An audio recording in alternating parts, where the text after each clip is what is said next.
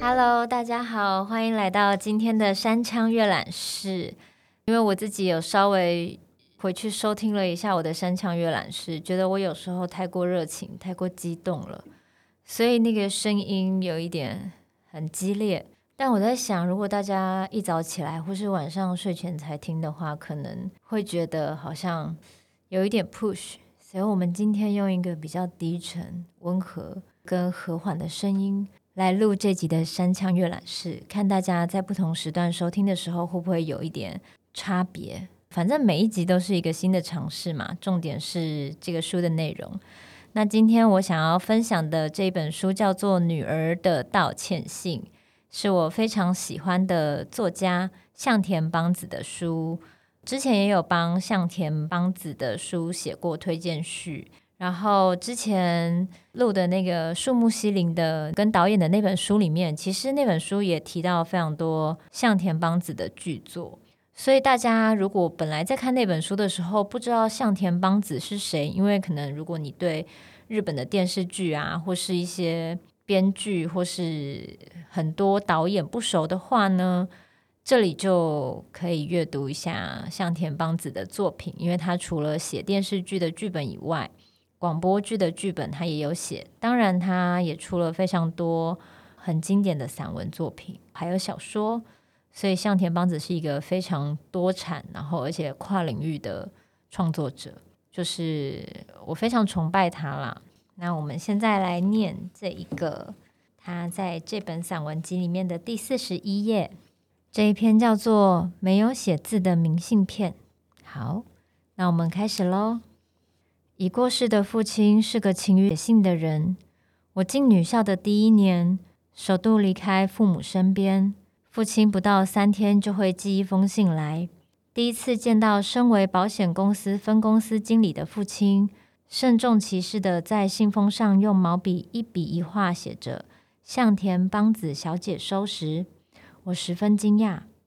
父亲写信给女儿，写“某某小姐收”是很正常的事，只是四五天前还过着被直呼“喂，邦子”，甚至拳打脚踢、大骂“混账东西”的日子，突然改变这么大，真叫人背脊发痒，浑身不自在。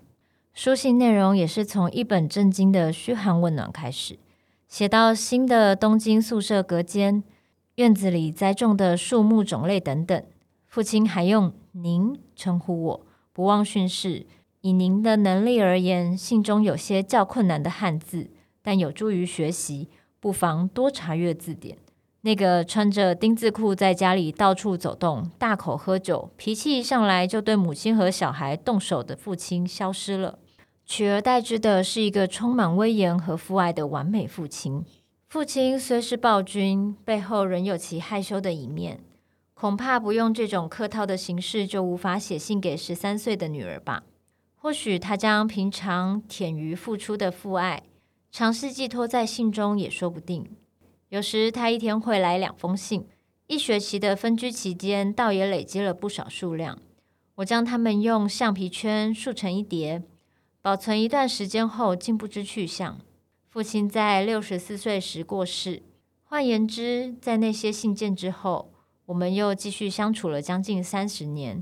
而我只有在那些信中，才看到父亲温柔的一面。那些信件固然令我怀念，但若要说最让我印象深刻的，则是那叠由父亲写上收件人，让妹妹填上字的明信片。战争结束的那年四月，就读小学一年级的幺妹，基于学童疏散的政策，被送往甲府。早在前一年秋天，就读同一小学的二妹已经被疏散到他乡了。当时因为幺妹年纪小，家里不忍心，就没让她离开父母身边。后来三月十一日，东京大空袭，我们家烧毁了，只勉强留下性命。父母心想，与其全军覆没。不如忍痛疏散。一旦决定了妹妹出发的日子，母亲在覆盖着黑布的幽暗灯光下，利用当时算是贵重物资的白棉布做成的名牌，缝在妹妹的内衣裤上。父亲则是用毛笔在一大叠明信片的收件栏位写上自己的名字，并交代妹妹：健康的日子就画个圈，每天投一张到邮筒里。因为妹妹还不会写字。妹妹将那厚厚一叠只写了收件人姓名的明信片放进背包，捧着喝稀饭用的碗，像参加远足般兴高采烈地出门了。过了一个星期，第一张明信片寄回来了，上面用色笔画了一个几乎要超出纸张的红色大圈圈。根据护送学童疏散的人说明，当地的妇女会做红豆饭和点心欢迎他们。比起只能吃南瓜藤的东京，乡下的生活当然是要画个大圈圈了。然而隔天起，圈圈突然变小，微弱的黑色小圈圈终于变成了叉。当时被疏散到那附近的二妹决定去探望幺妹。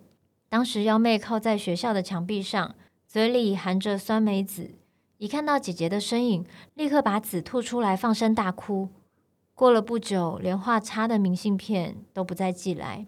第三个月，母亲去接她时，罹患百日咳的幺妹顶着满是虱子的头，一个人睡在三张榻榻米的大棉被间里。妹妹回家那一天，我和弟弟将家庭菜园里的南瓜全部采下。平常看到我们摘下大小蔬果都会骂人的父亲，这天什么都没有说。我和弟弟将大到足以抱在怀里。小到能放在掌心上的二十几个南瓜，在客厅里一字排开。这是我们唯一想到能让妹妹高兴的方法。深夜趴在窗口张望的弟弟大叫：“小妹回来了！”坐在客厅里的父亲光着脚冲出大门，就在摆放消防水桶的大门前，抱着妹妹瘦弱的肩膀嚎啕大哭。那是我第一次看见大男人放声哭泣。三十一年后的今天，父亲已然过世，妹妹也到了跟当时父亲相近的年岁。那叠没有写字的明信片，是谁收了起来，还是遗失了？我竟一次也没有见过。家庭画报，一九七六年七月。好了，今天的文章分享就到这边。不知道大家有没有觉得向田邦子的文字都非常有画面？我想这就是他可以不断的写出经典的电视剧，还有广播剧，因为他是一个，我在想他对很多情感的记忆，还有时间的记忆，跟生活中的大大小小的事情的描绘，都非常的细腻。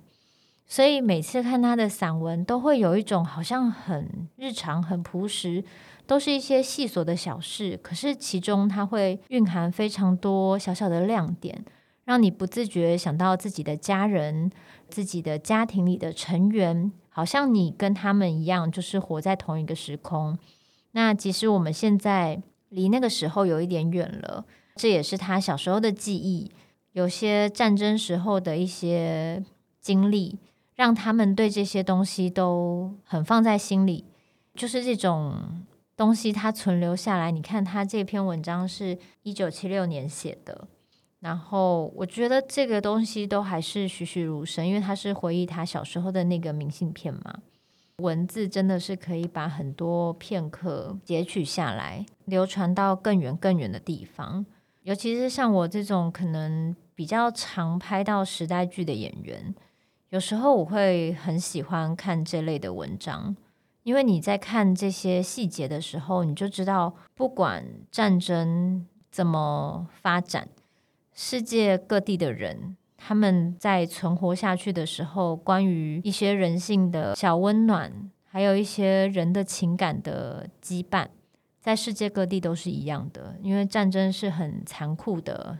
对小孩子来说，对大人来说，都是一些很艰难的过程。那你看，一个小孩他记得这件事情记了这么久，这篇散文里的妹妹到最后也活到跟他爸爸一样的年纪了。那那些明信片呢？他也许就藏在你记忆的某一个角落。那些当时战争打仗的时候的那一些颠沛流离，要离开家人去疏散到别的地方的记忆呢？他是不是也被收在某个角落？我觉得人的一生其实就是在历史的洪流之中，即使你没有经历过这些事情，但是我们会变成现在这样，或是我们现在所有自由自在、无忧无虑的生活，他们的前面的积累的那些历史，可能是这样一步一步过来的。那我觉得这些都是相关联的，它可能是我们的爷爷奶奶那一辈啊，或是在更早阿祖那一辈啊，都有可能。然后我们现在的所有的自由自在跟欢乐，他们前面是不是有蕴藏着一些小小的痛苦呢？但是他们可能不会想要让小孩知道这么多。但你不知道，不代表不存在。所以我觉得透过这些作品。不管是以前的作品，或是现在再重新根据那个年代再次创作的戏剧作品，或是文学作品，都不妨的读一读。大家不要觉得就是历史就是硬邦邦的东西，就是一个很遥远的东西。历史其实存在我们身边的每一块风景里面。如果你多了解一点各个地方的历史，不管你是旅游的时候，或是你出门看到某一个建筑物。也许都不会只有走马看花，你会知道它背后埋藏了多少可能很动人的故事。那这就是阅读呢，可以开拓你世界的其中一个方法。再次推荐这本《女儿的道歉信》给大家，向田邦子的散文集。